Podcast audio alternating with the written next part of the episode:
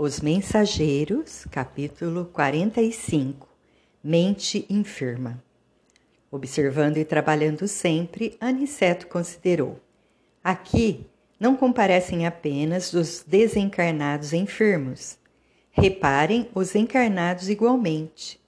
Entre o nosso círculo e a Assembleia dos Irmãos Corporificados, a percentagem de trabalhadores em relação ao número de doentes e necessitados é quase a mesma. Designando um cavalheiro aprumado e bem posto que se mantinha em palestra com o senhor Bentes, doutrinador naquele grupo, acrescentou: Vejam este amigo rodeado de sombra, em conversação com o colaborador de nossa irmã Isabel. Ouçam-lhe a palavra e depois a juizem. Com efeito, o cavalheiro indicado rodeava-se de pequenas nuvens mormente ao longo do cérebro.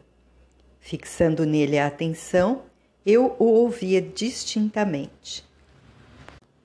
Há muito, asseverava com ênfase, frequento as reuniões espiritistas à procura de alguma coisa que, que me satisfaça. No entanto, e sorriu irônico, ou a minha infelicidade é maior que a dos outros, ou estamos diante de mistificação mundial. Atento à respeitosa atitude do orientador encarnado, prossegui orgulhoso. Tenho estudado muitíssimo, não me furtando ao crivo da razão rigorosa. Já devorei extensa literatura relativa à sobrevivência humana e, todavia, nunca obtive uma prova. O Espiritismo está cheio de teses sedutoras mas o terreno se mostra cheio de dúvidas. A obra de Allan Kardec, inegavelmente, representa extraordinária afirmação filosófica. Entretanto, encontramos em Richer um acervo de perspectivas novas. A metapsíquica corrigiu muitos voos da imaginação, trazendo à análise pública observações mais profundas sobre os desconhecidos poderes do homem. No exame dessas verdades científicas, o mediunismo foi reduzido em suas proporções. Precisamos de um movimento de racionalização, ajustando os fenômenos a critério adequado.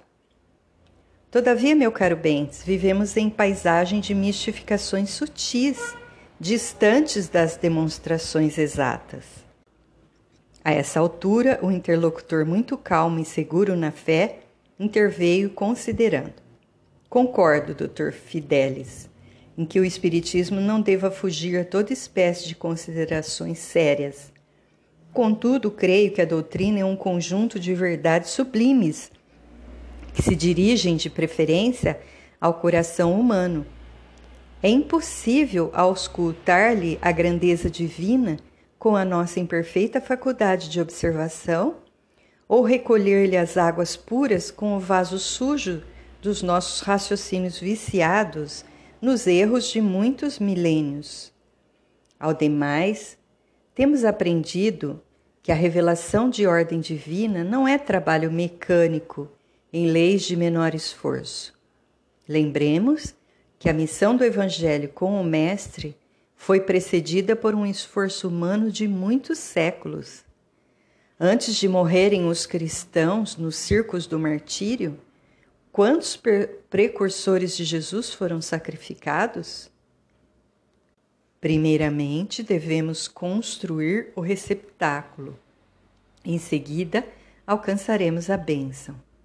A Bíblia, sagrado livro dos cristãos, é o encontro da experiência humana cheia de suor e lágrimas, consubstanciada no Velho Testamento, com a resposta celestial, sublime e pura no Evangelho de Nosso Senhor.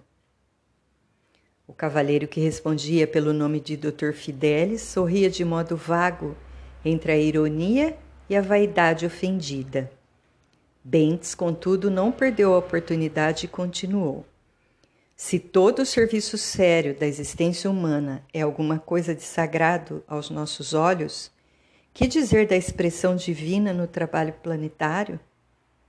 E considerando a essência do serviço na organização do mundo, Que seria de nós se um punhado de espíritos amigos e sábios nos arrebatassem a visão ampla de orbes superiores, impelindo-nos para eles precipitadamente, tão só pelo fato de nos dispensarem como indivíduos uma estima santa?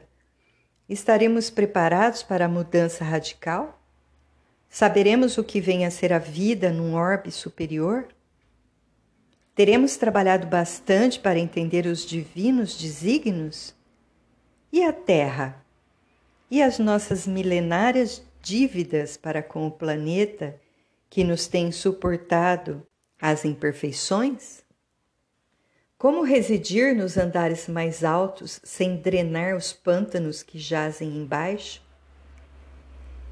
Estas considerações tornam-se imprescindíveis no exame de argumentação como a sua, porquanto não poderemos ajuizar com precisão as correntes generosas de um rio caudaloso, observando tão somente as gotas recolhidas no dedal das nossas limitações. O pesquisador renitente acentuou a expressão irônica do rosto e revidou. Você fala como um homem de fé, esquecendo que meu esforço se dirige à razão e à ciência. Quero referir-me às ilações inevitáveis da consulta livre, às farsas mediúnicas de todos os tempos. Você está informado de que cientistas inúmeros examinaram as fraudes dos mais célebres aparelhos do mediunismo na Europa e na América. Ora, que esperar de uma doutrina confiada a mistificador, mistificadores continentais? Bentes respondeu muito sereno e ponderado. Está enganado, meu amigo. Estaríamos laborando em erro grave se colocássemos toda a responsabilidade doutrinária nas organizações mediúnicas. Os médiums são simples colaboradores do trabalho de espiritualização. Cada um responderá pelo que fez das possibilidades recebidas, como também nós seremos compelidos a contas necessárias algum dia. Não poderíamos cometer o absurdo de atribuir a concentração de todas as verdades divinas somente na cabeça de alguns homens, candidatos a novos cultos de adoração. A doutrina, Dr. Fidelis, é uma fonte sublime e pura, inacessível aos pruridos individualistas de qualquer de nós, fonte na qual cada companheiro deve beber a água da renovação própria.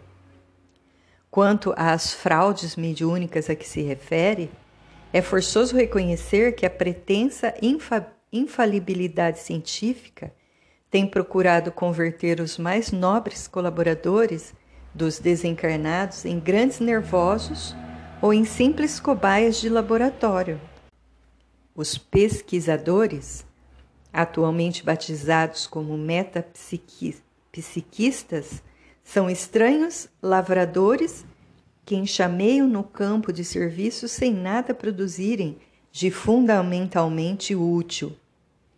Inclinam-se para a terra, contam os grãos de areia e os vermes invasores determinam o grau de calor e estudam a longitude. Observam as disposições climáticas e anotam as variações atmosféricas, mas com grande surpresa para os trabalhadores sinceros, desprezam a semente. O interlocutor deixou de sorrir e observou: Vamos ver, vamos ver. Espero a mensagem dos meus com sinais iniludíveis da sobrevivência após a morte. Aniceto nos tocou de leve e falou: Repararam como este homem traz a mente enfermiça? É um dos curiosos doentes encarnados. Tem vasta cultura e, todavia, como traz o sentimento envenenado, tudo, tudo quanto lhe cai nos raciocínios participa da geral intoxicação. É pesquisador de superfície, como ocorre a muita gente. Tudo espera dos outros, examina seu semelhante, mas não ausculta a si mesmo. Quer a realização divina sem o esforço humano. Reclama a graça, formulando a exigência. Quer o trigo da verdade sem participar da semeadura. Espera a tranquilidade pela fé, sem dar-se ao trabalho das obras. Estima a ciência, sem consultar a consciência. Prefere a facilidade, sem filiar-se à responsabilidade. E vivendo no torvelinho de continuadas libações, agarrado aos interesses inferiores e à satisfação dos sentidos físicos, em caráter absoluto, está aguardando mensagens espirituais. Estávamos admirados ante as conclusões interessantes do instrutor amigo. Vicente, que se mantinha sob forte impressão, perguntou: Afinal de contas, que deseja este homem? Aniceto sorriu e respondeu: Também ele teria imensas dificuldades para responder. Para nós outros, Vicente, o Dr. Fidelis é um desses enfermos que ainda não se dispuseram a procurar o, o alívio pelo demasiado apego à sensação.